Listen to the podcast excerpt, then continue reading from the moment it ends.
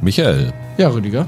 Armando Iannucci und Sam Mendes planen für HBO eine Comedy über eine Crew, die ein Superhelden-Franchise unter die Fittiche hat, also sozusagen Marvel Cinematic Universe, die Serie. Die Besetzung ist noch nicht bekannt, aber wenn wir uns mal vorstellen würden, dass dort ein Kevin Feige dabei ist, wen könntest du dir in dieser Rolle vorstellen? Eine ernst gemeinte Antwort und eine, die so ein Wunsch wäre. Die ernst gemeinte Antwort ist George McKay.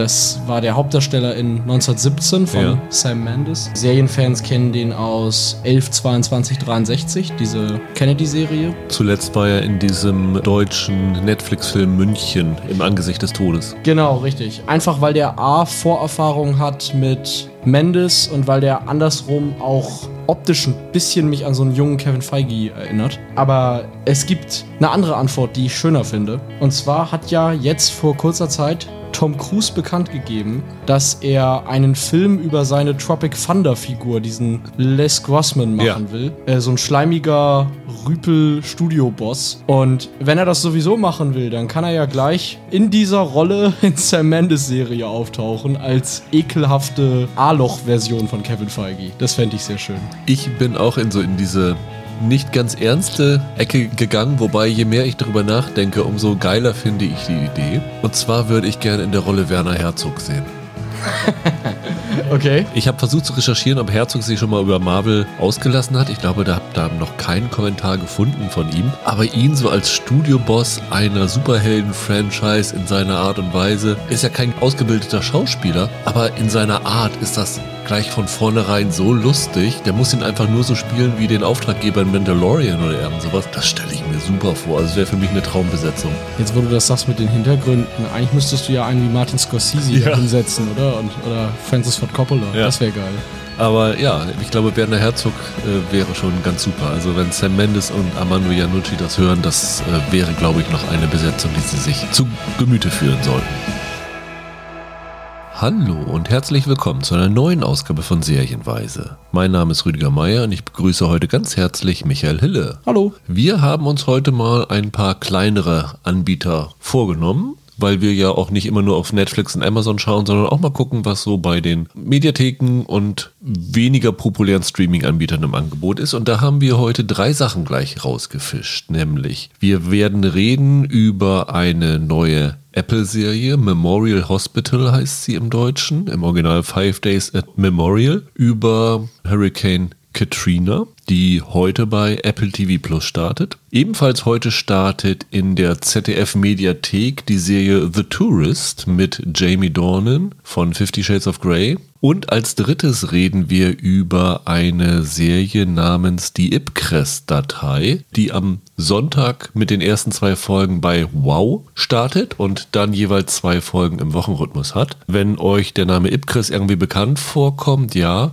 es gab 1965 einen Kinofilm Ipcrest streng geheim mit Michael Caine, der nämlich auf genau der gleichen Vorlage basiert und da hat man jetzt eine Miniserie draus gemacht, über die wir am Ende des Podcasts sprechen werden, bevor wir dann natürlich wieder zu einem kleinen Pilotquiz kommen, der diese Woche Michael etwas hochprozentiger ist.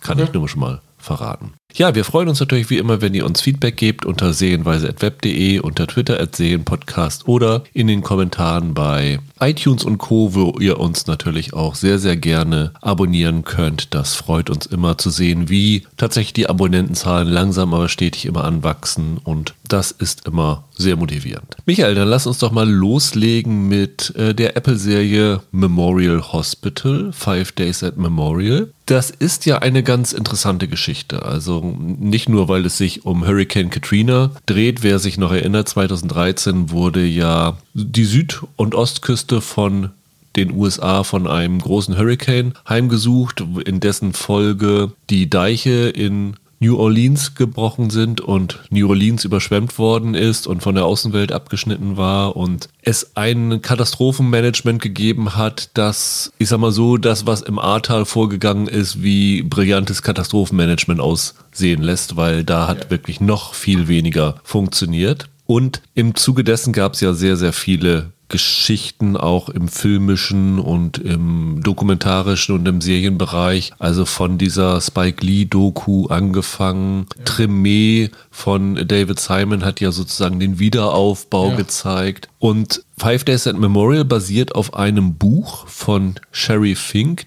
die nachzeichnet, was im Memorial Medical Center passiert ist. Das Interessante ist, dass aus diesem Stoff eigentlich eine ganz andere Serie hätte werden sollen weil eigentlich hatte das Ryan Murphy optioniert, das Buch, und wollte daraus die dritte Staffel von American Crime Story machen, hat das aber irgendwie nicht hinbekommen, daraus was zu machen, was für ihn als Stoff sich geeignet hätte. Deswegen hat er das fallen gelassen und stattdessen Impeachment gemacht. Dann sind diese Optionen wieder frei geworden und jetzt hat sie Apple sich gesichert und macht damit mithilfe von John Ridley, also dem Drehbuchautor von 12 Years a Slave, für den er einen Oscar gewonnen hat. Und Carlton Hughes, der ja zuvor bei Amazon ja Jack Ryan zuletzt gemacht hat, aber auch an Lost beteiligt war. Der hat das adaptiert. Ridley hat die ersten fünf der acht Folgen inszeniert. Und die Struktur der Serie ist relativ ungewöhnlich, kann man mal so sagen. Ihr bekommt heute bei Apple die ersten drei Folgen zu sehen. Die anderen fünf Folgen kommen dann im Wochenrhythmus bis Ende September. Für uns ist es heute ein bisschen schwierig, über diese Serie zu reden, weil, wie gesagt, ihr könnt erstmal nur die ersten drei Folgen sehen, aber die Serie macht nach fünf Folgen eine Wendung durch, die komplett das Genre verändert. Also man kann sagen, die ersten fünf Folgen zeigen jeweils einen Tag nach Hurricane Katrina, deswegen heißt die Serie im Original auch Five Days at Memorial. Also die erste Folge ist der erste Tag, wo die Deiche brechen und dann ist dieses Krankenhaus halt immer mehr von der Außenwelt abgeschnitten und Strom fällt aus. Strom fällt aus, Klimaanlagen fallen aus, Toiletten fallen aus, all das, was da passiert, die medizinische Versorgung ist nur noch schwer zu gewährleisten und mit jedem Tag werden halt die Bedingungen in diesem Krankenhaus immer schlechter. Und jede Folge der ersten fünf zeichnet halt einen Tag nach, bis am fünften Tag tatsächlich die Evakuierung dieses Krankenhauses durchgeführt wird. Und dann fragt man sich natürlich, hm, aber warum sind das denn acht Folgen? Das liegt daran, weil gleich in dieser ersten Szene, die ihr in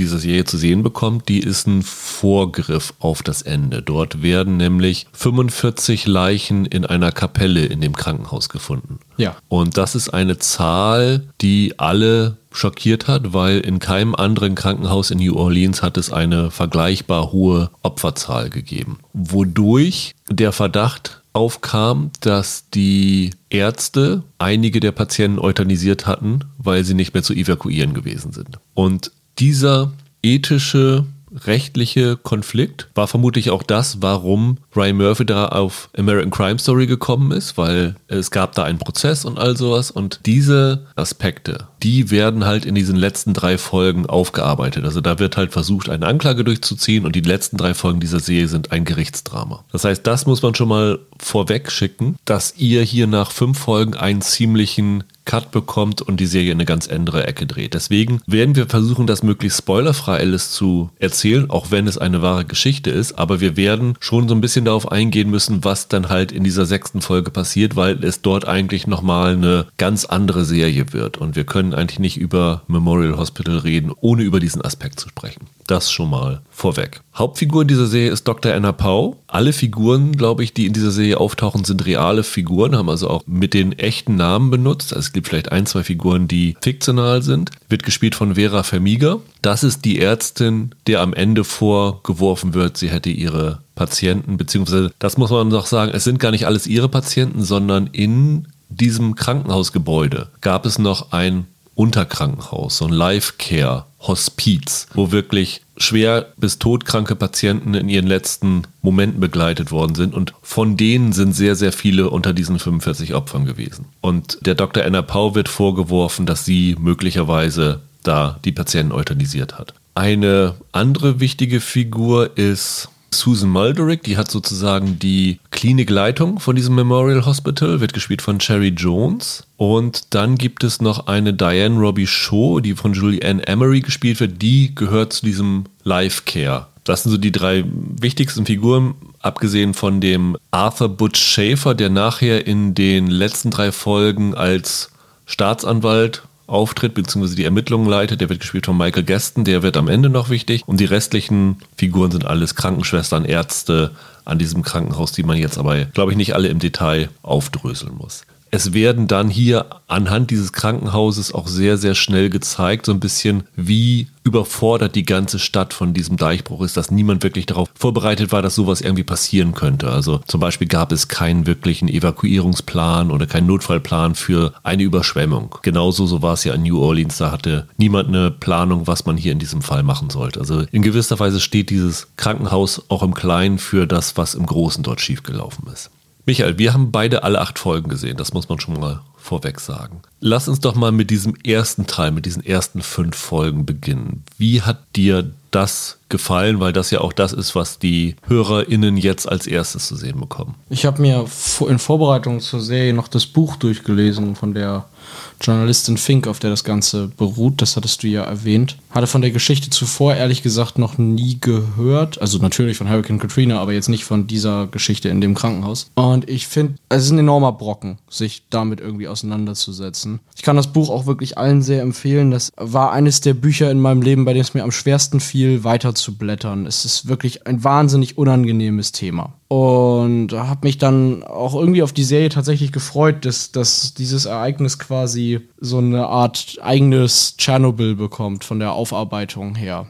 Ich finde aber, das ist es insgesamt nicht geworden. Erstmal nur zu den fünf Folgen. Mir hat das gut gefallen. Den gelingen ziemlich interessant druckvolle Momente, die einem wirklich irgendwie da treffen, wo sie einen treffen sollen. In der Magengrube nämlich. Diese Struktur, jede Episode einen Tag zu wählen, ist auch ziemlich gut. Das gibt dieser ganzen Abfolge an Ereignissen schon von sich aus eine serielle Komponente. Und da spielen sie ganz gut mit, das bereiten sie auch ordentlich auf. Das hat mir gut gefallen. Auch gerade Vera Famiga ist hier, wie immer, finde ich, ziemlich, ziemlich gut. Wie war's bei dir? Ich fand die ersten fünf Folgen sauspannend. Die erste Folge ist ja eigentlich noch so das klassische Katastrophendrama, wo der Hurricane darüber einbricht und die wirklich so teilweise ja Action-Momente haben. Es gibt so eine Brücke, so ein Verbindungstunnel, der beginnt in dem Moment, wo der Hurricane rüberzieht, extrem zu wackeln und du hast Angst, dass jetzt diese Brücke dann einstürzen konnte. Und da machen sie einige effektive Spannungsmomente mit. Die haben auch tatsächlich, was mich überrascht hat, in CGI-Effekte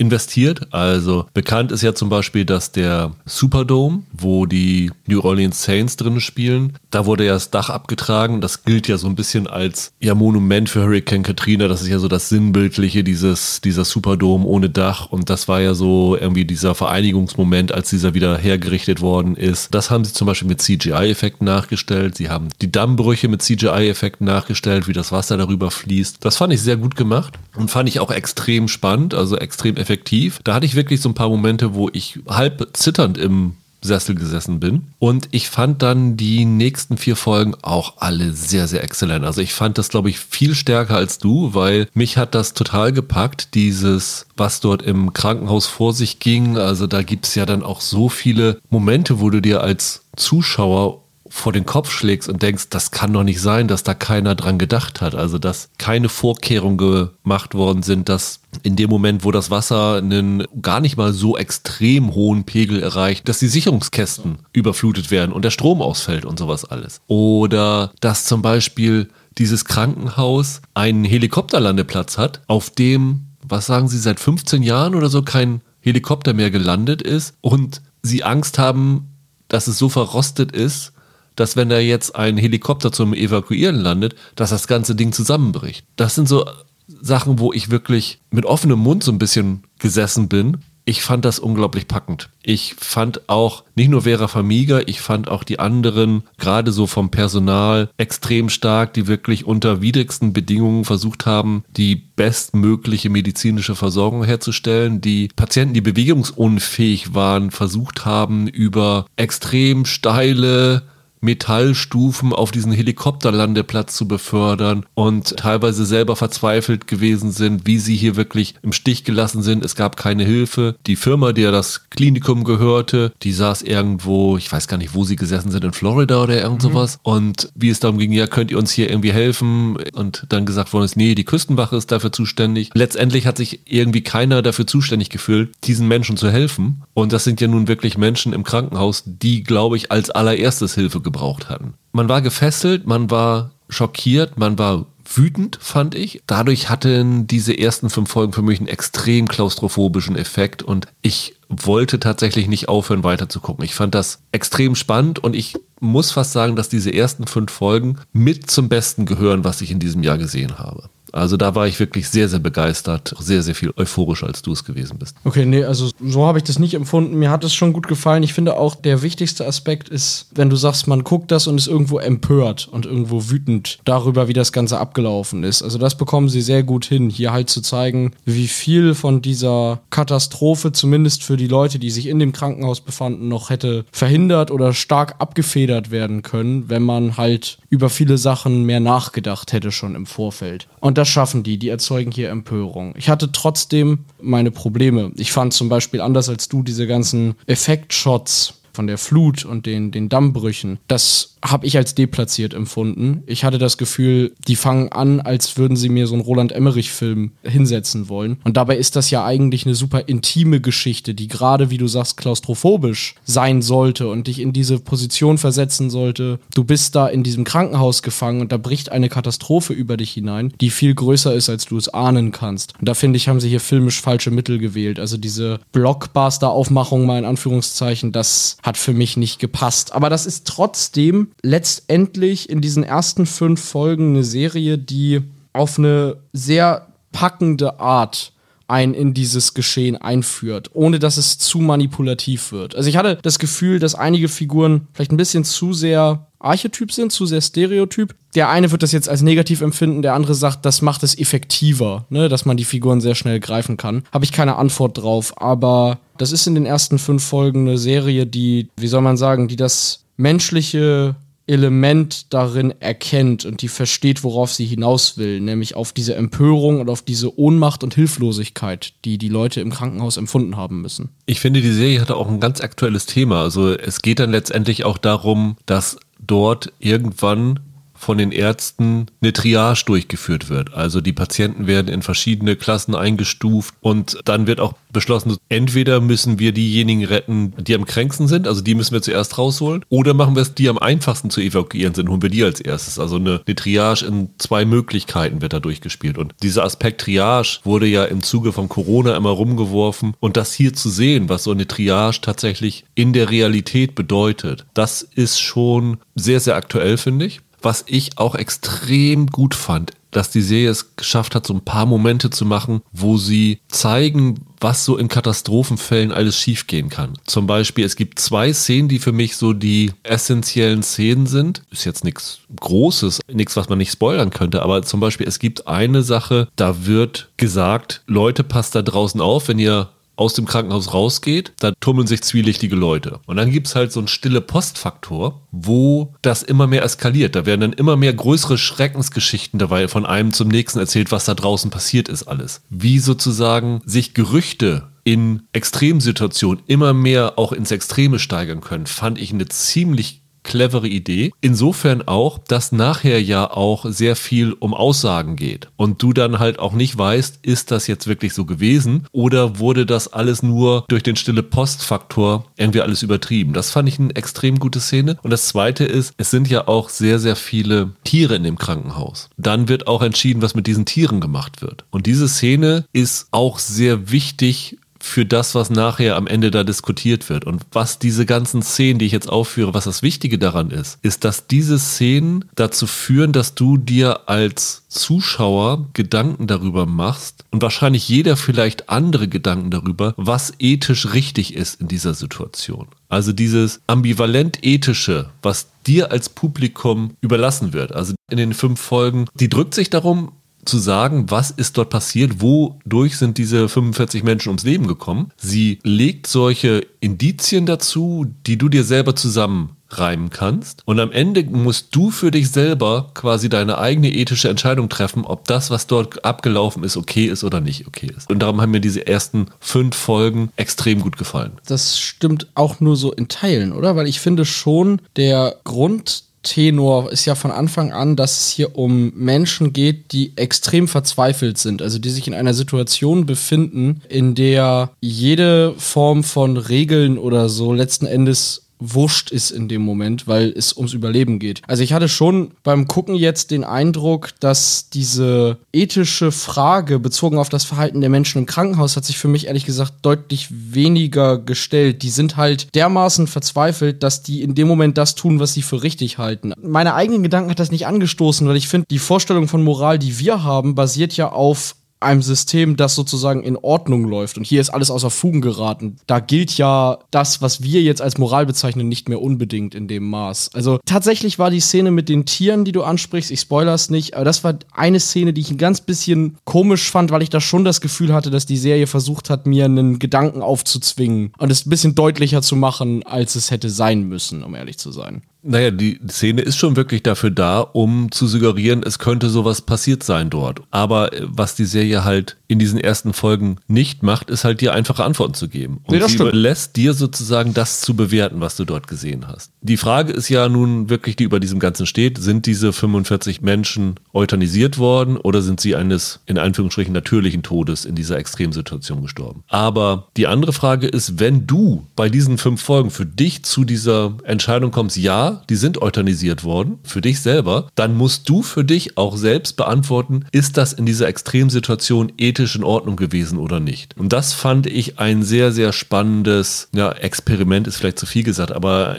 eine sehr, sehr spannende Konstellation. Und dann können wir jetzt vielleicht mal zu den nächsten drei Folgen kommen, zu den letzten drei Folgen, weil ich tatsächlich nach diesen fünf Folgen schockiert gewesen bin, was mit den letzten drei Folgen passiert, weil ich habe, glaube ich, noch nie zuvor in meinem Leben eine Serie gesehen, wo sich innerhalb von einer Folge die Qualität so extrem umkehrt, weil die letzten drei Folgen sind für mich eine bodenlose Frechheit, eine absolute Katastrophe und mit das beschissenste, was ich in diesem Jahr gesehen habe. Ja, es ist ein Rätsel, ne? Diese letzten drei Folgen müssen ja letzten Endes von Autoren und Regisseuren gemacht worden sein, die das Publikum für unfassbare Idioten halten und ihnen minutiös nicht nur vorkauen, was sie sozusagen zu denken und zu glauben haben, sondern auch was richtig und falsch ist. Also habe ich mich doch wieder ein bisschen in die Schulzeit zurückversetzt gefühlt, in der man mir brav erzählt, was, was ist richtig, was ist verkehrt, woran soll ich glauben. Das ist moralinsaure Kacke, muss man sagen. Also da geht es um diese Aufarbeitung, um die juristische Aufarbeitung. Das kann man ja nochmal sagen. Da sind sie dann raus aus dem Krankenhaus und dann gibt es, geht es um diesen Prozess und darum, was ist denn da jetzt passiert und wie ist das denn jetzt zu bewerten. Genau, all das, was ich gerade gelobt habe, dass du quasi dir selber das zusammenreimen musst, wird in diesen letzten drei Folgen genommen. Die Serie gibt dir wirklich jede Antwort, die sie dir geben will. Die stellt sich auf einen moralischen und rechtlichen Standpunkt,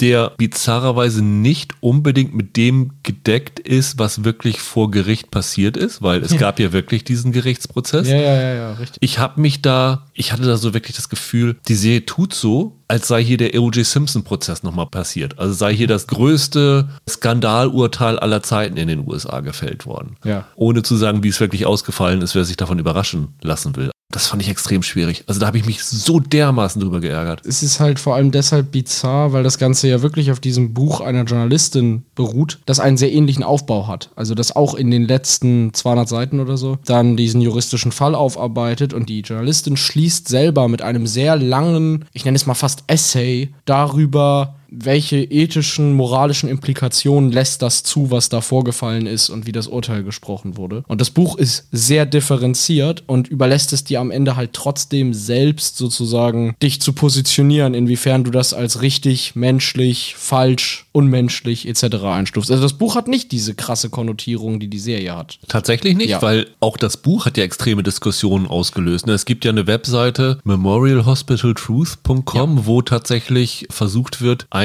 Gegenargument zu diesem Buch von der äh, Fink darzustellen. Also dadurch hatte ich den Eindruck, dass dieses Buch schon sich sehr auf eine Richtung stellt. Das habe ich auch gelesen, aber die Fink, das, was die macht, ist, die wird an einer Stelle halt persönlich und gibt sozusagen ihren Standpunkt ab. Sie gibt aber auch selber zu, dass das nur ihrer ist und nicht der von allen. Hier bei der Serie hattest du tatsächlich das Gefühl, dass die Autoren von diesem Vorfall gehört haben und der Ansicht waren, wir wollen unsere Ansicht dazu mit der Welt teilen. Und das passiert hier dann wirklich auf eine arg manipulative und effekthascherische Art und Weise, die gänzlich unpassend ist. Ich fand auch die Schlagrichtung dann irgendwie so seltsam, weil es gab ja so viele Aspekte, die du hier noch unterbringen hättest können. Also die Serie konzentriert sich am Ende ja komplett darauf, ist diese Anna Pau schuldig oder nicht schuldig des Mordes tatsächlich. Also ich glaube, Mord ist ein Anklagepunkt, dem sie sich gegenübergestellt sieht. Aber zum Beispiel gleich in der ersten Folge der Serie wird ja das Notfallhandbuch rausgeholt. Und da wird dann gesagt, hier gibt es überhaupt keinen Punkt, wie wir uns während einer Überschwemmung zu verhalten hat. Es gibt hier Punkte mhm. für das und das und das. Aber für diese konkrete Notsituation haben wir überhaupt keinen Ansatzpunkt, wie wir hier vorgehen sollen. Das heißt, die Schuldfrage von den Betreibern des Krankenhauses wird in dieser Serie komplett ausgespart. Das Versagen von der Politik wird in dieser Serie komplett ausgespart. Und ich habe mich dann die ganze Zeit gefragt, ja, okay, das Buch ist sehr fokussiert auf dieses Krankenhaus gewesen. Aber wenn ich eine Serienadaption mache, muss ich doch auch irgendwie versuchen, einen Blick fürs größere Ganze zu bekommen und diese Sachen auch mit aufzuarbeiten. Und dass sie wirklich so spezifisch auf diesen Fall gegangen sind, fand ich dann am Ende als Schwäche doch. Also wenn man schon mehr als diese fünf Folgen machen will. Da vergessen sie dann ein bisschen, dass das ja nur eine von vielen Geschichten ist und nicht die einzige, ne? Das stimmt. Das ist auch ein Problem. Aber wir müssen auch darüber sprechen, wie desaströs das generell geschrieben ist. Also die Dialoge, die da in den letzten drei Folgen kommen, das ist teilweise fürchterlich. Mir taten die Schauspieler auch ein bisschen leid, die das da sagen müssen. Der Michael Gaston, Hast du den auch als Karikatur einer Figur empfunden? Ich fand das wirklich ein bisschen, bisschen peinlich. Ja, das, was die ersten fünf Folgen, die, wie ich fand, dann doch recht feinsinnig war, das haben sie in den letzten drei Folgen komplett über den Haufen geworfen. In jeder Hinsicht war es nicht mehr subtil. Von den Figuren, die sie dahingestellt haben, die verschiedenen Ermittler und sowas alles, bis zu den Dialogen, wie du schon sagst, ist das alles so stereotyp dann geworden. Also du hast ja schon gesagt, am Anfang fandest du die Figuren sehr stereotyp, aber am Ende sind das wirklich nur noch Karikaturen, die da. Ja, ja, exakt exakt, exakt. Also da kommt es dann in einen Bereich, wo ich nicht mehr ganz wusste, ob ich das noch ernst nehmen kann in der Form. Und ja, also ich bin tatsächlich so weit bei dir, dass ich sage, ich glaube, so einen unfassbaren Absturz hat eine Serie innerhalb einer Folge noch nicht hingelegt. Das war wirklich auch eine Neuheit für mich. Es gibt Krimis oder so, die haben ein blödes Ende, ne? Aber das hier ist wirklich unentschuldbar eigentlich. Ja, vor allen Dingen in einer Miniserie, ne? Also du hast mhm. natürlich öfter mal, keine Ahnung, diesen, wie heißt es so schön, Dank Happy Days Jump the Shark Moment. Ja. Irgendwann, wo es dann bergab geht geht, wo du sagst, so diese Folge war das, danach ging die Qualität bergab. Aber innerhalb einer Miniserie habe ich das so noch nicht erlebt. Nee. Und ja, was soll unser Rat sein? Also guck die ersten fünf Folgen und guck da nie wieder rein. Können wir eigentlich nur empfehlen, oder? du offenbar ja. Ich würde tatsächlich eher davon abraten, es anzugucken. Insgesamt dann. Also diese letzten drei Folgen sind so unfassbar mies. Und davor ist es tatsächlich eine gute Serie, aber da würde ich doch empfehlen, eher das Buch zu lesen, wenn man, ich glaube, auf Deutsch ist es nicht erschienen, aber wenn man gerne auf Englisch liest, würde ich eher das Buch empfehlen. Das stößt tatsächlich eine Debatte an und auch zum Nachdenken an, ohne dass es dir am Ende sagt, auf welcher Seite du gefälligst zu stehen hast. Und das ist hier ein bisschen anders. Also ich würde sagen, guckt euch die ersten fünf Folgen an, da müsst ihr auch nur noch zwei Wochen warten, dann habt ihr alles, alles da. Und dann googelt lieber tatsächlich das, was dort passiert ist im Anschluss noch. Dann bildet bildet euch ein eigenes Urteil darüber und lasst euch nicht von dieser Serie am Ende irgendwie vorschreiben, wie ihr zu denken habt über diesen Fall. Und ja. das ist so, kann nur so ein bisschen mein Rat sein. Also nachdem ich drei Folgen gesehen habe, habe ich gedacht, über diese Serie müssen wir unbedingt reden, weil die ist so unfassbar gut. Dann habe ich die letzten drei Folgen gesehen und habe gedacht, über diese Serie müssen wir unbedingt reden, die ist so unfassbar schlecht. also äh, es gibt viel Diskussionsbedarf darüber. Also es ist schon auf jeden Fall eine ich sag mal, eine der interessantesten Serien des Jahres, neutral, ohne Qualitätsurteil zu sagen. Da lässt sich auf jeden Fall trefflich drüber diskutieren, aber nicht unbedingt im positiven Sinne.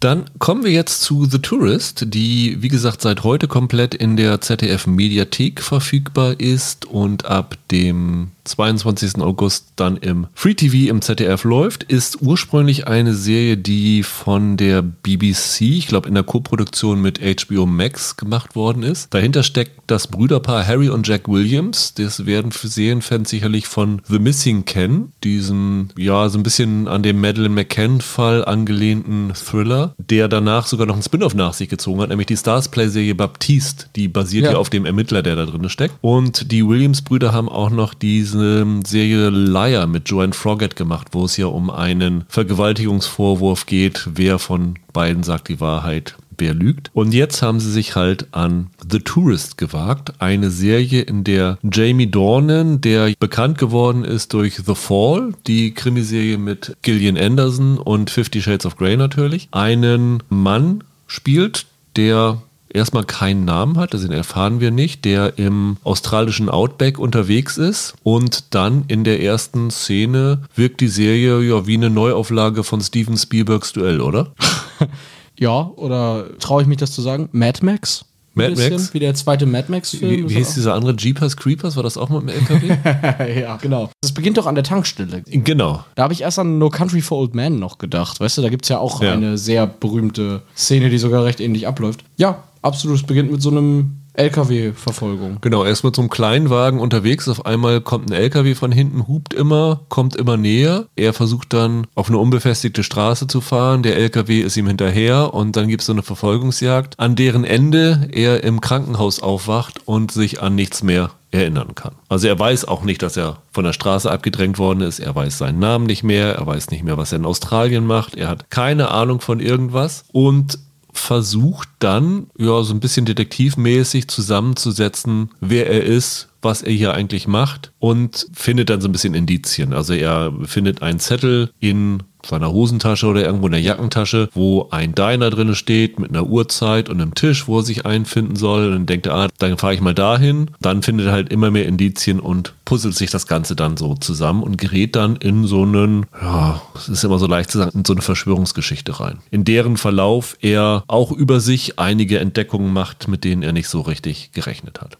Er gerät dann aber auch relativ schnell selber unter Mordverdacht, weswegen ihm ein Polizist auf den Fersen ist. Detective Inspector Lachlan Rogers, der wird gespielt von Damon Harriman. Freunde von australischen Serien kennen ihn aus Mr. In Between. Da hat er den häufigen Auftraggeber von Ray Shoesmith gespielt. Ja. Es gibt noch so eine junge Polizistin, also die ist in, in der Ausbildung noch. Helen Chambers wird gespielt von Daniel MacDonald. Die erinnert so ein bisschen an die Figur, die Frances McDormand in Fargo gespielt hat, oder? Ja, ein bisschen vielleicht. Du meinst jetzt vom Charakter selber her. Ja. Von der Art und Weise, wie sie interagiert sozusagen. Ja, also sie ist natürlich noch im Status im Polizeirevier noch ein bisschen niedriger, aber die Art und Weise, wie sie versucht zu ermitteln und Ja. diese ja, nonchalante Art und Weise und so ein bisschen auch im Verhältnis zu ihrem Verlobten hat es so gewisse Ähnlichkeiten. Also ich könnte mir schon vorstellen, dass man da Fargo so ein bisschen als Vorbild genommen hat. Und dann gibt es noch eine Kellnerin namens Lucy, die wird gespielt von Shalom Brune Franklin. Die begleitet dann den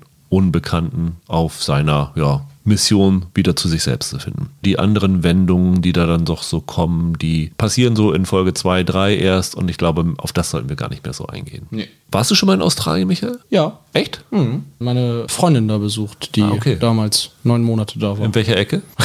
Nicht Outback jetzt direkt, sondern in Sydney angefangen, dann sind wir so einmal den Süden quasi fast damals. Ah, dann bist du durch Adelaide gefahren. Okay, dann kennst du also die Ecke, wo das gedreht worden ist, Ja. kennst du schon, ne? Kenn ich, ja. Tatsächlich schon. Weil ich war auch in Australien, ich habe dann halt die anderen Outback-Sachen gesehen, also das, wo es noch ein bisschen rötlicher ist als äh, hier. Das ist ja eher so ein bisschen Steppenlandschaft, in der sie hier unterwegs sind. Aber es ist schon irgendwie eine geile Kulisse für so eine Serie, finde ich. Ja, voll. Also ich fand gerade dieser Aspekt, der erinnert sich an nix. Und dann hast du halt auch eine Landschaft, die nach nix aussieht. Ja. Also ein bisschen Leere in Leere. Das ist ganz hübsch. Und ich sag mal, diese Szene, wenn du im Auto unterwegs bist und dann kommt da so ein LKW hinter dir her, also da kann einem schon ein bisschen, bisschen anders werden. Also ich habe da Meilen zurückgelegt mit dem Auto und da hat man wirklich schon Momente, wo man so ein bisschen schluckt, auch wenn du irgendwie auf unbefestigten Straßen unterwegs bist und denkst, wenn dir hier irgendwas passiert, hier ist Ich kein finde- Mobilfunkempfang, du bist am Ende. Dich findet hier Ja. vielleicht tagelang Ja. niemand, wenn es also schlecht läuft. von daher ist das für einen Thriller eine extrem geniale Kulisse und eigentlich ist auch die Prämisse sehr spannend. Also wir hatten ja jetzt gerade noch mal eine Amnesie-Geschichte oder mehrere. Hier die Chris Pratt Serie Terminalist war eine und Surface auf Apple war eine. Mit Gugum Butter, wow, genau. Genau, da haben wir uns ja schon ein bisschen über Amnesie-Serien ausgelassen. Jetzt haben wir hier schon wieder eine, also ein bisschen viel auf einmal. Aber wie hat es dir denn so gefallen? Hast du alle sechs Folgen gesehen? Ja. Weil ich habe bis jetzt erst drei Folgen sehen können. Deswegen kann ich noch nicht so ein definitives Urteil fällen wie du, aber mich würde tatsächlich interessieren, wie es dir gefallen hat. Ich hatte nach der ersten Folge das Gefühl, dass das ein richtig cooles Ding ist. Ich finde diese erste Folge sehr, sehr gut. Nicht nur wegen dieser filmischen Querreferenzen, die wir jetzt geschlossen haben, sondern die wirft einen auf eine interessante Art in diese Welt. Und ich hatte auch das Gefühl, das ist vielleicht ein netter Showcase für Jamie Dornan, der ein ziemlich guter Schauspieler ist, was man nicht weiß, wenn man ihn nur aus Shades of Grey kennt. Hier mal eine etwas schwierigere und interessante Rolle zu spielen. Und danach hatte ich das Gefühl, dass es jeder Folge weniger gelingt, die Versprechen einzulösen, die die erste Folge aufgemacht hat. Und ich habe noch so ein generelles konzeptionelles Problem mit diesem Stoff. Da möchte ich nachher mehr drauf eingehen, aber ich habe mich ein bisschen geärgert, dass aus dieser recht reizvollen Anfangsprämisse, die für mich auch viel Oberflächenspannung hatte,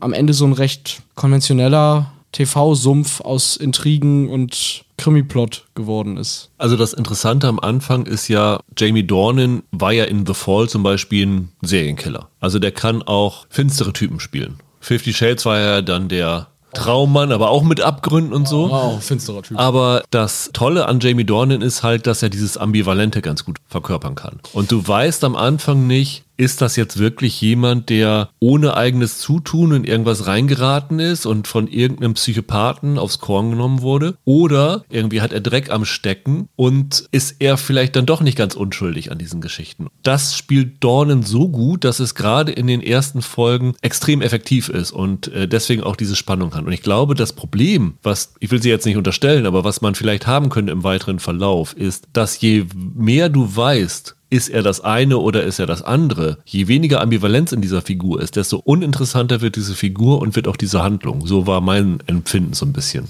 Ist das bei diesen Amnesie-Thriller-Geschichten nicht immer so? Je näher du der Lösung kommst, umso weniger interessant ist das. Also das hatte ich auch bei zum Beispiel den Jason Bourne-Romanen oder so immer so empfunden, weil die ja auch nach und nach preisgeben, mit wem du es zu tun hast und da, da ist meistens die Spannung weg. Ich finde, hier ist wirklich mehr das Problem, dass die erste Folge verspricht eine Art tatsächlich Duell, also von Steven Spielberg der Film oder Mad Max als Serie. Und das ist es aber im Nachhinein gar nicht, sondern es ist letzten Endes ein ah, ich will es nicht so hart sagen, aber eigentlich ist es ein stinknormaler Amnesie-Krimi, der auf eine etwas ungewöhnliche Art und Weise einsteigt. Das war für mich die Krux. Da du es ja jetzt zu Ende gesehen hast, dieser Fargo-Aspekt, der sich jetzt nicht nur bei mir mit der Figur der Polizistin ergeben hat, sondern auch in der Erzählweise, in der Tristesse der Landschaft, in der musikalischen Untermalung. Also auch zum Beispiel in einer Figur, die da mit Cowboy-Hut dann auf einmal auftaucht. Das sind so Figuren, die hätte ich mir auch in der Fargo-Staffel, also in der Serie vorstellen können. Wird dieser Aspekt dann in den letzten drei Folgen auch immer weniger, dieses Fargo-hafte? Wenn ich das richtig verstehe, meinst du ja mit Fargo-haft das, was ich mit No Country for Old Men assoziiere. Diese, so ein bisschen wirklich diese Coen-Brüder-Richtung, das verschrobene, ich will nicht sagen, so Hinterwäldler-Poesie so ein bisschen. Das ist da ja drin. Das schwarze Comedy. Ja, schon, aber ich meine auch das, was Noah Hawley denn mit seiner Fargo-Serie gemacht hat. Ja, das ist schon nach hinten raus auch etwas weniger. Also ich finde schon, dass der Ton normaler wird nach hinten raus, ja. Wenn das so halbwegs deine Frage beantwortet. Das ist zu Beginn ja fast so eine Art Neo-Western-Serie. Und den Eindruck hatte ich in den letzten Folgen nicht mehr so, nee. Also wie gesagt, ich habe ja nur drei Folgen gesehen und ich habe tatsächlich aber auch so das Gefühl gehabt, dass ich so nach drei Folgen so ein bisschen die Motivation langsam verloren habe, weiterzugucken. Also ich kann auch nicht unbedingt sagen, dass ich jetzt die Serie bis zum Ende gucken werde. Ich würde aber immer noch sagen, dass Jamie Dornan mir auch in Folge drei noch super gefallen hat. Ich finde, der macht seine Sache da wirklich klasse. Wird das auch für dich schlechter? Nee, ich finde, der hat Du hast es vorhin gut gesagt, der hat so ein Gesicht, das in beide Richtungen gehen kann. Das ist kein, kein Schönling, aber der hat immer auch so einen düsteren Charme. Und für den ist das nach wie vor ein toller Showcase. Das ist es auf jeden Fall. Er kriegt halt nur nicht allzu viel zu tun, finde ich, nach hinten heraus, sondern er ist dann halt ein bisschen der sehr typische Leading Man von so einer Serie. Das ist ein bisschen schade. Aber Dornen ist das Highlight, ganz klar. Wobei man ja sagen muss, die Serie hat ziemlich gute Kritiken bekommen. Überall. Also in den USA und Großbritannien. Deutlich, deutlich positiver als wir jetzt sind. Es gibt jetzt sogar schon eine zweite Staffel, die beauftragt worden ist. Heißt das, die erste Staffel hat ein offenes Ende? Weil ich hatte so ein bisschen gedacht, das deutet eigentlich so auf eine Limited Miniseries hin, was ich so gesehen habe bisher. Wo sollte es ursprünglich auch sein, sondern die, die spinnen das jetzt quasi weiter. Ich habe ein Grundsatzproblem bei dieser Serie für mich entdeckt. Das hatte ich hier auch schon mal irgendwann angesprochen. Aber ich glaube, wenn du die Uhren 15 Jahre zurückdrehst, dann wäre das hier ein ziemlich geiler 100-minütiger B-Movie-Thriller gewesen. Das alles schön knackig, kondensiert irgendwie erzählt, den man guckt, mit dem man happy ist, der einem im Gedächtnis bleibt. Ich hatte hier jetzt das Gefühl, dass das ein Stoff ist, der eigentlich nicht mehr trägt als höchstens zwei Stunden. Aber der offenbar, weil man sowas anders nicht mehr produziert kriegt oder so, künstlich ein bisschen aufgebläht wird, um ja auf das Miniserienformat zu kommen. Ich meine, das sind jetzt sechs Folgen, von denen würde ich eine direkt als Füller bezeichnen, eine weitere so halb und in zwei anderen empfinde ich den Plot mindestens als gestreckt. Und da frage ich mich bei sechs Folgen dann halt schon, musste das jetzt eine Serie sein? Also hier war wirklich wieder so ein Fall, ich hätte mir das als Film gewünscht. Sechs Folgen, a 60 Minuten muss man dazu sagen. Also das ja. sind diese typischen BBC-Reihen wirklich Einstünder. Also das ist äh, dann doch eine gewisse Zeitinvestition. Was ich der Serie aber zugute halten möchte, ist, dass sie tolle Nebenfiguren hat. Die Dornen-Figur ist klasse gespielt, ist aber von der Bildung der Figur noch das Uninteressanteste. Aber da sind so viele Figuren dabei, die auch teilweise nur kleine Rollen haben, so kauzige Typen. Also ich habe schon eben im Cowboy-Typen erwähnt. Er kommt dann bei so einem älteren Ehepaar unter, wo er dann die Nacht verbringt. Die Kellnerin ist klasse. Sie engagieren dann auf ihrer Suche so ein Helikopterpiloten-Duo die so ein bisschen kauzig sind. Also da sind schon wirklich tolle Figuren dabei, mhm. mit denen man Spaß haben kann. Also das macht schon ein bisschen Laune, aber ich stimme dir zu. Also vielleicht ein Film, weiß ich nicht, ob ich das äh, sagen würde, aber zwei Folgen kürzer vielleicht. Hätten es vielleicht getan. Also vier Einstünder hätten vielleicht für mich gereicht. Ja, kann natürlich auch sein. Also ich habe das ja dieses Jahr jetzt wirklich schon ein paar Mal gehabt und immer mehr das Gefühl, dass dieses Format Miniserie oft bedeuten kann, dass man hier spannende Filmkonzepte halt in sehr aufgeblähter Form bekommt. Und wenn man die dann als Sechsfolger erlebt hat, dann ist es immer schwierig, sich vorzustellen, wie man das in 100 Minuten erzählen können. Aber das ist für mich ja eigentlich dann der Reiz, also eine Geschichte so auf ihre, auf ihre Essenz halt auch irgendwie runterzubrechen. Hier ist mir zu viel Nebensächliches. Also gerade der eigentliche Kern, dass hier jemand ist, der versucht rauszufinden, wer bin ich und wer war ich, da wird so oft dieser rote Faden fallen gelassen, um mir irgendwas anderes zu erzählen, was mich nur wegführt von dem großen Thema. Und das ist sehr, sehr schade, weil ich ansonsten Sympathien für die Serie habe. Die sieht gut aus, die hat einen hübschen Tonfall, die bedient sich bei verschiedenen Elementen, ist aber irgendwie doch nochmal so ein eigener kleiner Mix, hat ein gutes Setting, tolle Schauspieler. Ich würde das gerne viel mehr mögen, als ich es jetzt getan habe. Ich glaube, ich würde ganz gerne ein Spin-off mit der Helen Chambers, mit der Daniel McDonald sehen, weil die fand ich als Figur am lustigsten und spannendsten und äh, ich fand sie auch schauspielerisch klasse. Also von der würde ich gerne mehr sehen. Also da habe ich gedacht, hm, da so ein Procedural mit ihr als Hauptfigur fände ich nicht so uninteressant. Also das war mit so mein heimlicher Favorite in dieser Serie. Vielleicht wird das ja mal was. Sowas kann ja immer mal passieren. Die kam ja international auch wirklich gut an, ne? Also von daher, vielleicht sieht man da ja noch mehr von. Genau, also ich würde tatsächlich empfehlen, schaut mal rein. Also wie gesagt, Mediathek kostet nichts. Könnt ihr in ja. die ZDF-Mediathek heute reingehen und zumindest mal die erste Folge angucken. Und die erste Folge ist wirklich sehr, sehr spannend. Ich glaube, wenn man so zwei Folgen, vielleicht drei Folgen gesehen hat, weiß man schon, ob das für einen was ist. Also ich könnte mir durchaus vorstellen, dass da viele dran ihren Gefallen finden. Und gerade wer so ein bisschen auf Australien steht, selbst wenn die Handlung da nicht so dolle ist, die Landschaft ist irgendwie schon toll und es ist wirklich gut eingefangen. Also ist jetzt kein visuelles Spektakel, aber sie haben tolle Bilder da eingefangen und äh, macht durchaus Spaß. Visuell interessant ist auch unsere dritte Serie, würde ich sagen, nämlich die Ipcrest-Datei, die am Sonntag mit ihren ersten zwei Folgen bei Wow startet und dann in den nächsten 14 Tagen jeweils mit weiteren Doppelfolgen dazukommt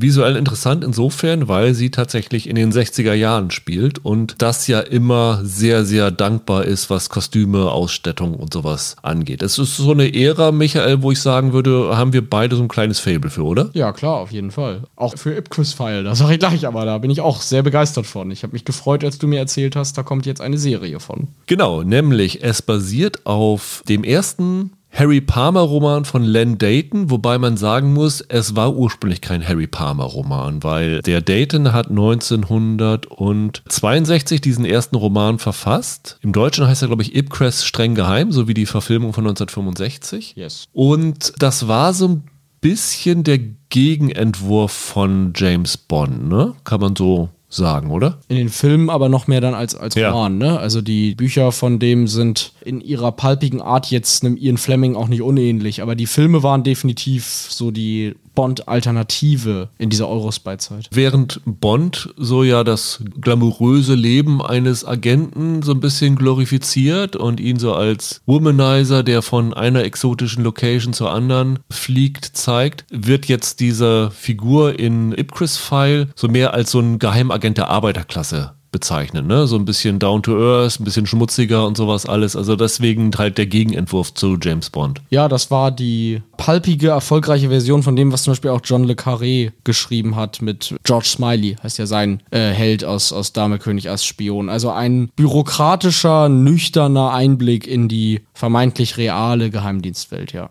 Und in den Romanen war dieser Held tatsächlich noch namenlos, also zumindest in den ersten vier, glaube ich. Und dann haben sie halt diesen Film gedreht, 1965, hatten Michael Caine in der Hauptrolle und brauchten dann einen Namen für diese Figur. Und ich glaube, die Legende geht, dass äh, sie gesagt haben, was ist so der banalste Name, der einem einfällt? Und dann haben, sind sie auf Parma bekommen und angeblich soll Harry Salzman, so erzählt es Kane zumindest, mit Kane gesprochen haben und Kane gefragt, hm, jetzt brauchen wir dann aber noch einen belanglosen Vornamen. Und dann hat Kane gesagt, oh, Harry hat dann, nachdem was aus ihm raus war, festgestellt, scheiße, der Typ, mit dem ich das gerade gesagt habe, der heißt ja Harry und der war ein bisschen angekekst. Aber dann haben sie tatsächlich dann sich auf diesen Namen Harry Palmer festgelegt und dann ist der, glaube ich, im fünften Roman von Dayton dann auch als Harry Palmer bezeichnet worden. Also das ist die Origin-Geschichte von Harry Palmer, die dann tatsächlich drei Kinofilme mit Michael Caine nach sich gezogen hat. Es gab noch eine weitere Dayton-Adaption ohne Michael Caine, wo die Figur, glaube ich, auch nicht Harry Palmer hieß. Und dann gab es in den 90ern nochmal zwei TV-Filme, in denen Michael Caine nochmal wieder Harry Palmer gespielt hat, die aber nicht auf Len Dayton-Romanen basiert haben. Genau, man muss dazu noch sagen, für den Kontext, weil diese Harry Palmer-Filme ja meines Erachtens hier in Deutschland nicht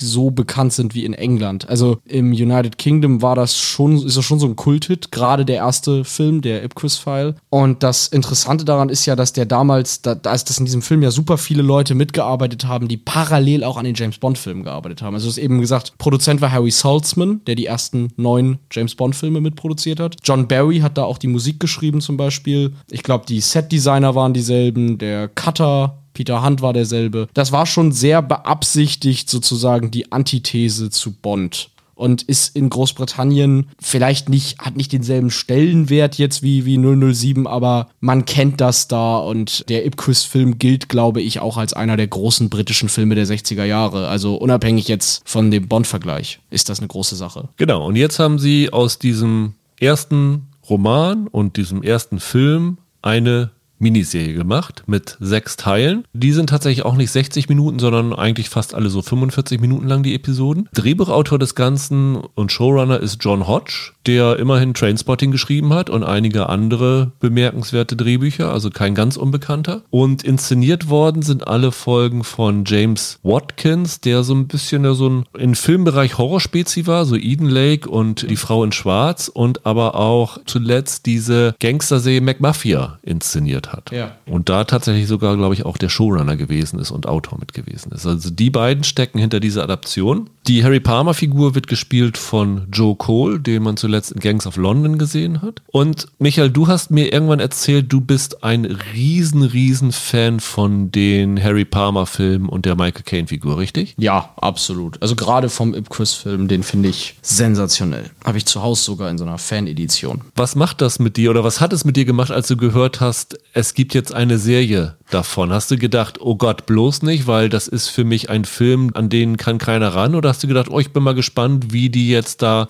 was Neues mit versuchen mit diesem Stoff? Doch, ich habe mich schon drauf gefreut, in der Hoffnung, dass die mit diesem Stoff auch wirklich was anzufangen wissen. Es ist immer schwierig, so eine Geschichte auf Krampf dann irgendwie, weiß ich nicht, modernisieren zu wollen oder so. Das funktioniert oft nicht. Was für mich da der große Reiz war, ist, als dieses Buch geschrieben wurde und als dieser Film erschienen ist, war der Kalte Krieg, der hier eine Riesenrolle spielt und die Paranoia im Kalten Krieg halt gegenwärtig und aktuell und das war quasi umgesetzter Zeitgeist. Und jetzt machst du eine Serie, wo du auf diese Ära ja im Nachgang draufblickst. Das heißt, du hast eine ganz, ganz andere Perspektive auf die Wahrnehmung damals und das fand ich reizvoll und gerade auch jemand anderen in der Rolle zu sehen als den großartigen Michael Caine hat mich doch gereizt, muss ich sagen. Ich habe mich drauf gefreut. Die Serie beginnt, glaube ich, ein bisschen anders als die Vorlage und der Roman, weil ich meine, dort beginnt es damit, dass der Harry Palmer schon im Dienst des Geheimdienstes ist, oder? Mhm. Und hier beginnen wir im West-Berlin des Jahres 1963, wo der Harry Palmer noch als Militärangehöriger unterwegs ist und sich mit Schwarzhandel so ein bisschen einen kleinen Zuverdienst verschafft. Er handelt dann zwischen den verschiedenen Sektoren mit Schokolade, mit Kaviar, mit, ich glaube, Sekt und solchen Geschichten alles. Und was er dort abkassiert, äh, sichert er sich in einem Koffer, in einem Schließfach. Und dann fliegt er aber auf und wird verhaftet und kommt ins Militärgefängnis. Genau. Und dann wird er dort von Major Dolby, der wird gespielt von Tom Hollander, das ist ja einer der bekanntesten englischen Nebendarsteller, so kann man sagen, besucht und rekrutiert und sagt, so, wir brauchen jetzt deine Hilfe, wir brauchen jemanden, der sich in Berlin auskennt dort, der keine Probleme hat, zwischen den Sektoren hin und her zu kommen, der äh, halbwegs Deutsch sprechen kann. Und er soll halt diesem Geheimdienst, der hier übrigens WOOCP heißt, richtig? Richtig? Richtig. Also ist jetzt nicht MI6 oder MI5, sondern ein fiktiver Geheimdienst. Dabei helfen, einen Atomwissenschaftler zu finden, der entführt worden ist. Ja. Wahrscheinlich von den Russen, weil es gibt dann halt so ein Wettrüsten zwischen den Mächten um die nächste große Bombe. Das ist so die Ausgangslage dieser Geschichte und noch sehr wichtig ist, dass neben diesen beiden Figuren eine andere Agentin, Jean Courtney, gespielt von Lucy Boynton, eine sehr große Rolle spielt, dadurch, dass der Palmer ja noch kein ausgebildeter, erfahrener Geheimdienstler ist, wird sie ihm quasi so ein bisschen als Aufpasserin mit zur Seite gestellt. Und dann gibt es natürlich noch die ganz vielen verschiedenen anderen Geheimdienste, also KGB, CIA und sowas alles, die alle damit reingrätschen. Der wichtigste von denen ist wahrscheinlich Paul Maddox, ein CIA-Agent, der wird gespielt von Ashley Thomas. Das sind so die Hauptfiguren, die wir hier in diesen sechs Folgen zu sehen bekommen. Haben sich deine Hoffnungen denn erfüllt, nachdem du jetzt die Serie, du hast sie komplett gesehen, ne? Ja. Ich habe auch wieder hier nur leider nur die Hälfte sehen können diese Woche aus Zeitgründen. Bist du halbwegs zufrieden oder denkst du, oh, hättet ihr den Stoff lieber in Ruhe gelassen? Ja, beides nicht so wirklich. Ich finde einige Variationen, die sie hier drin haben, wirklich interessant und diese Harry Palmer-Figur, das ist denen wirklich gelungen. Die haben das hier tatsächlich geschafft, dass man genug von dem, was man von Michael Caine oder aus den Romanen kennt, in dieser Figur wiederentdeckt und sagt, ja, das ist tatsächlich Harry Palmer. Aber die finden genug Abweichungen, dass sich das auch neu und frisch anfühlt. Das gelingt sehr, sehr selten. Hut ab. Hier hat das geklappt. Und der andere große Pluspunkt, was mir sehr gut gefallen hat, die Wiederaufbereitung der 60er Jahre sieht unfassbar gut aus. Das sieht hier nicht aus nach, wir haben quasi einen IKEA-Katalog der damaligen Zeit ausgepackt und alles ist hier hübsch ausgestellt worden. Das sieht nach gelebten 60ern aus. Das hat mir richtig gut gefallen. Das ist kein Museum. Sie haben tolle Kameraeinstellungen, sie haben tolle Farben. Es gibt so Motive, die kannst du dir wirklich ausdrucken und an die Wand hängen. Die sind so toll. Ob es nun eine Luftaufnahme von einem Hotel mit Swimmingpool in, ich glaube, soll das im Libanon sein, mhm. wo verschiedenfarbige Sonnenschirme darum aufgestellt sind. Ganz, ganz toll. Also sieht wirklich stark aus. Ich habe da visuell mich erinnert gefühlt an die Libelle, die ich mhm. optisch auch extrem gut fand. Also das muss ich auch sagen. Visuell fand ich es wunder, wunderbar. Also auch wenn du da die alten alten Autos siehst und die Wohnungseinrichtung siehst oder dann wird dann halt der Major Dolby einmal von ein bisschen weiter weg gefilmt mit drei Telefonen vor sich, mit klassischer Wählscheibe, wo die Telefone in drei verschiedenen Farben sind und man merkt, dass sie sich hier sehr, sehr viele Gedanken über die Ausstattung und über die Bildkomposition gemacht haben. Also das fand ich auch wirklich bemerkenswert. Ja, die ist visuell wirklich sehr, sehr gelungen und in dieser visuellen Aufmachung steckt das drin, was ich vorhin meinte. Das ist auch ein Rückblick auf die 60er. Und hier werden Sachen zelebriert, also Kleidung und, und Möbelstücke werden hier zelebriert, wie man es damals in den 60ern nicht gemacht hätte, weil sie da noch Alltag waren. Also die nutzen hier die Dinge, die damals selbstverständlich waren, zur atmosphärischen Ausgestaltung. Das ist ein ganz großer Pluspunkt dieser Serie. Auch das gelingt sehr selten, oft wirkt das gekünstelt. Hier sieht es toll aus und schafft richtig ein Gefühl für die Welt, in der das spielt, finde ich.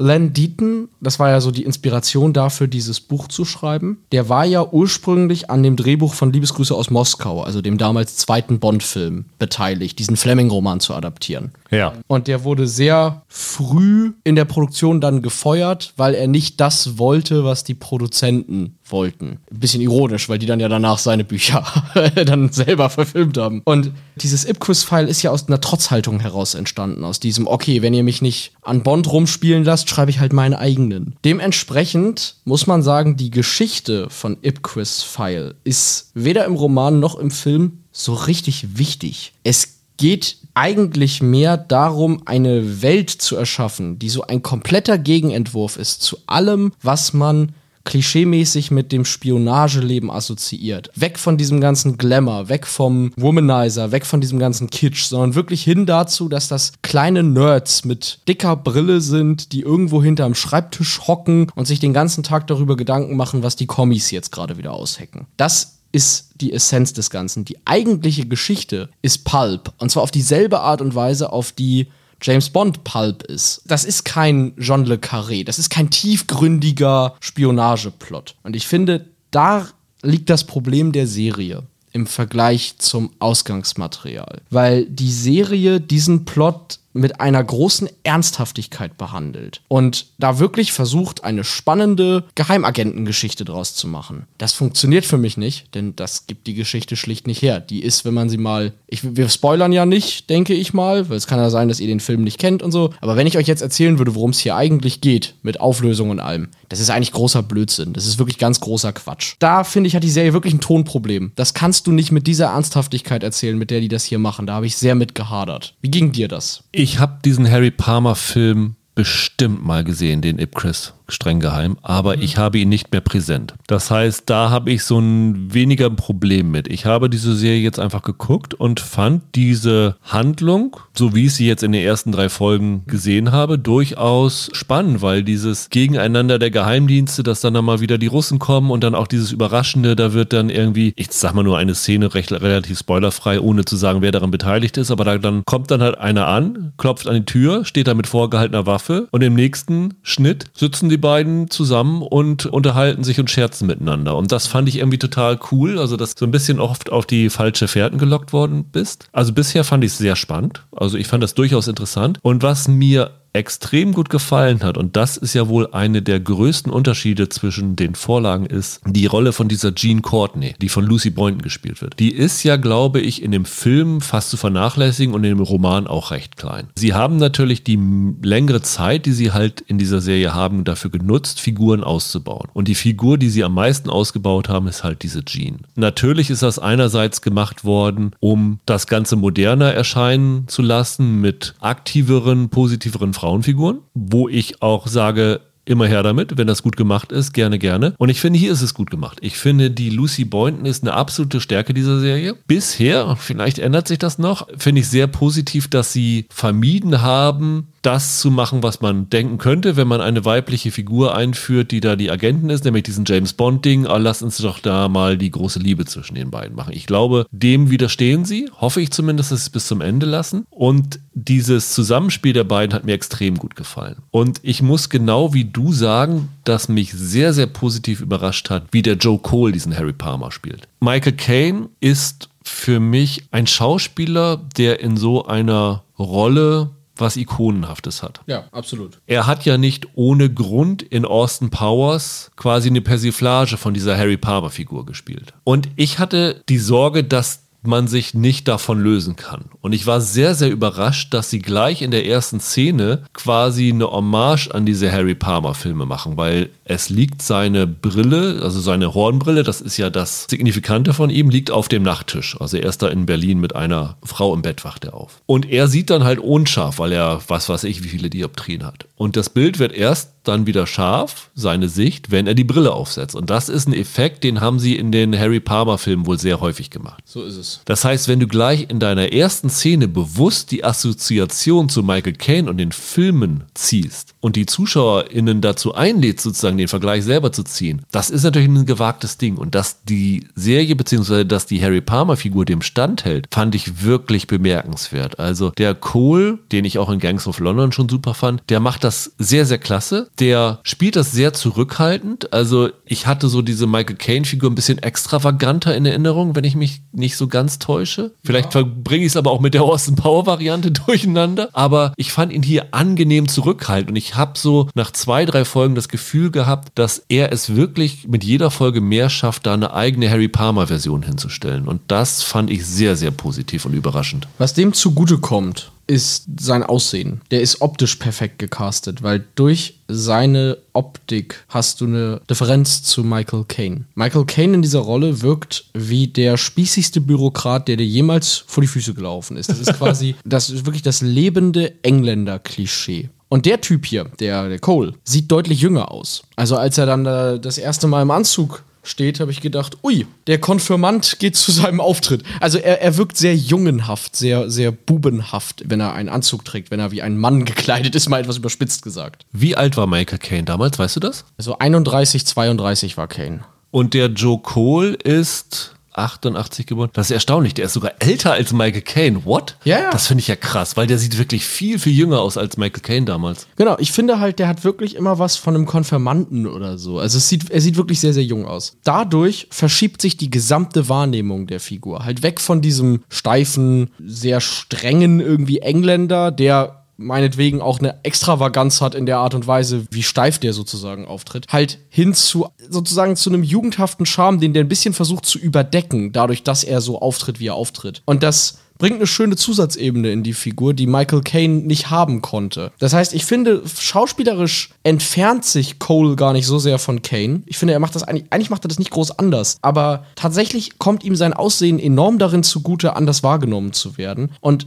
das hat mir hier am besten gefallen an der ganzen Serie. Wie toll diese Harry Palmer-Figur ganz anders wirkt und man sie trotzdem immer als Harry Palmer identifizieren kann. Aber trotzdem klingt es ein bisschen, als ob du am Ende nicht so ganz zufrieden gewesen bist mit der Serie, oder? Ja, ich verstehe ja, wenn, wenn du jetzt sagst, du hast den Film jetzt irgendwie vor Ewigkeiten mal gesehen und du findest das jetzt nach drei Folgen schon spannend. Da gehe ich mit. Die Geschichte ist ja auch durchaus spannend. Aber trotzdem hatte ich hier durchweg, zum Ende hin noch etwas mehr, das Gefühl, dass die den Fokus eigentlich falsch setzen. Weil eigentlich geht es hier bei Ipcris File darum, einen Einblick in eine Geheimdienstwelt zu bekommen, die ganz anders ist, als wir sie erwarten würden. Und da ist die Frage, ob das 2022 überhaupt noch so geht. Nach 500 John Le Carré-Verfilmungen, Slow Horses und was weiß ich nicht allem. Da ist dieser Effekt ist irgendwie weg, ne? Also die Serie hat definitiv was sehr Nostalgisches. Also ich finde, das siehst du in der kompletten Inszenierung. Also die Kamerawinkel, die sie, diese Dutch Angles mit der Schräge, die sie da drinnen ja. einbauen. Es gibt ein paar Schießereien. Also die hättest du auch so in den 60ern filmen können. Die Serie wirkt wirklich, die hatte auch so einen altmodischen Vorspann und sogar die Titelschrift, die sie da einblenden, ist total 60er. altbacken. Ich glaube, wenn du da so ein bisschen äh, Rauschen reinbringen würdest und das einem Publikum vor 60 Jahren zeigen würdest, sie würden dir abnehmen, dass das eine Serie ist, die frisch da gedreht worden ist. Also dadurch wirkt sie vielleicht ein bisschen angestaubt vielleicht, aber ich fand das durchaus angenehm, das sowas mal zu gucken wieder. Ja, das kann ich auch vollkommen verstehen. Mein Problem ist, das ist der Teil, den du jetzt nennst, das ist die Ausstattung. Aber so wie sie diesen Plot erzählen, das ist schon sehr, sehr 2022. Also die nehmen ihre Figuren schon ernst. Es geht da ja am Ende um Paranoia, um Misstrauen und auch so ein bisschen darum, kann ich meinem Gegenüber trauen, kann ich mir selbst eigentlich noch trauen? Also so kommunistische Unterwanderung des britischen Staatsapparats. Das nehmen die sehr viel ernster, als es der alte Film und auch das Buch getan hat und als man das ehrlich gesagt, gemessen daran, wie das Ganze ja aufgelöst wird, eigentlich auch kann. Das war wirklich so ein bisschen mein Problem. Das ist hier nicht die Americans oder so. Das ist nicht Dame König als Spion. Das ist am Ende alles ein bisschen silly, wenn man den Plot als solches nimmt. Und das geht für mich am Ende tonal nicht auf. Ich hatte da das Gefühl, das ist nicht ganz das moderne Äquivalent, das ich gedacht hätte, das in diesem Ipcris-File-Stoff drinne steckt. Sondern die denken da etwas zu simpel darin, wie sie das hier adaptieren. Das heißt, du siehst ein bisschen Schwächen in dem Plot und sagst, die Handlung gibt es nicht her, da eine sechsteilige Miniserie draus zu machen. Mit diesem Versuch, das als ernst gemeinten Thriller zu erzählen. Nein, das nicht. Sondern da hätte der Ansatz anders sein müssen. Vielleicht noch mehr äh, auch ironisch irgendwie rausstellen, dass das hier eine Nostalgieveranstaltung ist oder so. Aber mir ist das ein Stück zu, zu ernst gemeint. Ich würde komplett unterschreiben, alles, was du sagst. Mit dem Unterschied, dass ich sagen würde, ich fände es nicht schlimm, ich fand das gerade erfrischend. Okay. Ja. Also, ich sag mal, grundsätzlich haben wir die gleiche Serie gesehen, aber mhm. sie hat auf uns anders gewirkt, würde ich mal sagen. Und ich würde durchaus sagen, wer tatsächlich auf Slow Horses steht, wer auf John Le Carré steht und sowas alles, sollte da tatsächlich mal reinschauen. Also wer mhm. tatsächlich eher auf Triple X steht. Oder solche moderne Geschichten, also selbst die aktuellen Daniel Craig Bond-Filme, das ist hier wirklich was ganz anderes. Das ist eher ruhig erzählt, eher charakterbasiert mit wenigen Action-Szenen, die auch nicht besonders spektakulär sind. Hier wird es wirklich über die Figuren erzählt und ich finde, neben den Figuren, die wir hier schon erwähnt haben, bis in die kleinsten Nebenrollen finde ich die exzellent. Also von den Russen, die da auftreten und sowas alles. Ich fand das wirklich toll besetzt. Da haben sie tolle Charakterköpfe für gefunden und das hat mir wirklich Freude bereitet. Und naja, vielleicht, wenn ich die letzten drei Folgen gesehen habe und ich werde sie definitiv zu Ende gucken. Dafür hat sie mich dann doch sehr, sehr gereizt. Habe ich vielleicht dann auch eine andere Meinung, so wie du, wenn es am Ende vielleicht tatsächlich nach der Auflösung der Geschichte dann doch irgendwie bei mir rüberkommt, ne, das war ja doch ein bisschen banal oder so. Aber jetzt bin ich doch schon gereizt und getriggert, das weiterzugucken. Ja, total super. Also ich würde auch abschließend sagen, wenn ihr Bock auf 60er Jahre Nostalgie habt, ist das hier eure Serie. Wenn ihr sowas, wie hast du eben gesagt, wenn du Slow Horses magst oder Dame König Ass Spion, guckt euch das an. Nur eben vielleicht nicht mit der Erwartungshaltung, dass das dieselbe Komplexität hat. Das ist eine viel simplere Geschichte am Ende. Abzüge gibt es bei mir halt einmal dafür, dass das ein Stück zu ernst ist und vor allem dafür, dass ich finde, dieser Effekt, wir sehen jetzt das Geheimdienstleben mal unglamourös und mal von der bürokratischen Seite. Das ist jetzt nicht mehr so neu, wie es 1965 war. Das ist die Schwäche jeder Adaption, die so spät kommt. Ne? Dann, Michael, kommen wir wieder zu Rotes Licht, grünes Licht. Ja. Das kleine Pilotquiz. Ich hoffe, ich kriege dich dieses Mal ran. Ich habe ja vorhin schon gesagt, dass ich es dieses Mal ein wenig hochprozentiger habe. Das liegt an den Serientiteln, weil die sind Alkoholmarken. Ah ja. Wie immer, einen Pilotfilm gab es wirklich. Einen Pilotfilm habe ich mir ausgedacht und du musst wieder raten, welches echt ist und welches falsch ist. Fangen wir mal an mit der ersten Serie.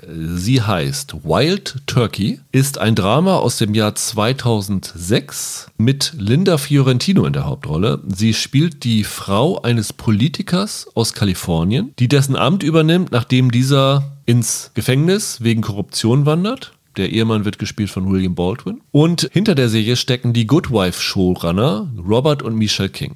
Die zweite Serie heißt Southern Comfort auch aus dem Jahr 2006, auch ein Drama. In der Hauptrolle Madeleine Stowe. Sie spielt die Frau eines Mafia-Bosses aus Mississippi, die, nachdem der Gatte wegen Drogenhandels in Gefängnis muss, Gatte wird gespielt von Eric Roberts, das Ruder übernimmt in dieser Mafia. Familie. Hinter dieser Serie stecken die Hell on Wheels Showrunner Joe und Tony Gayton.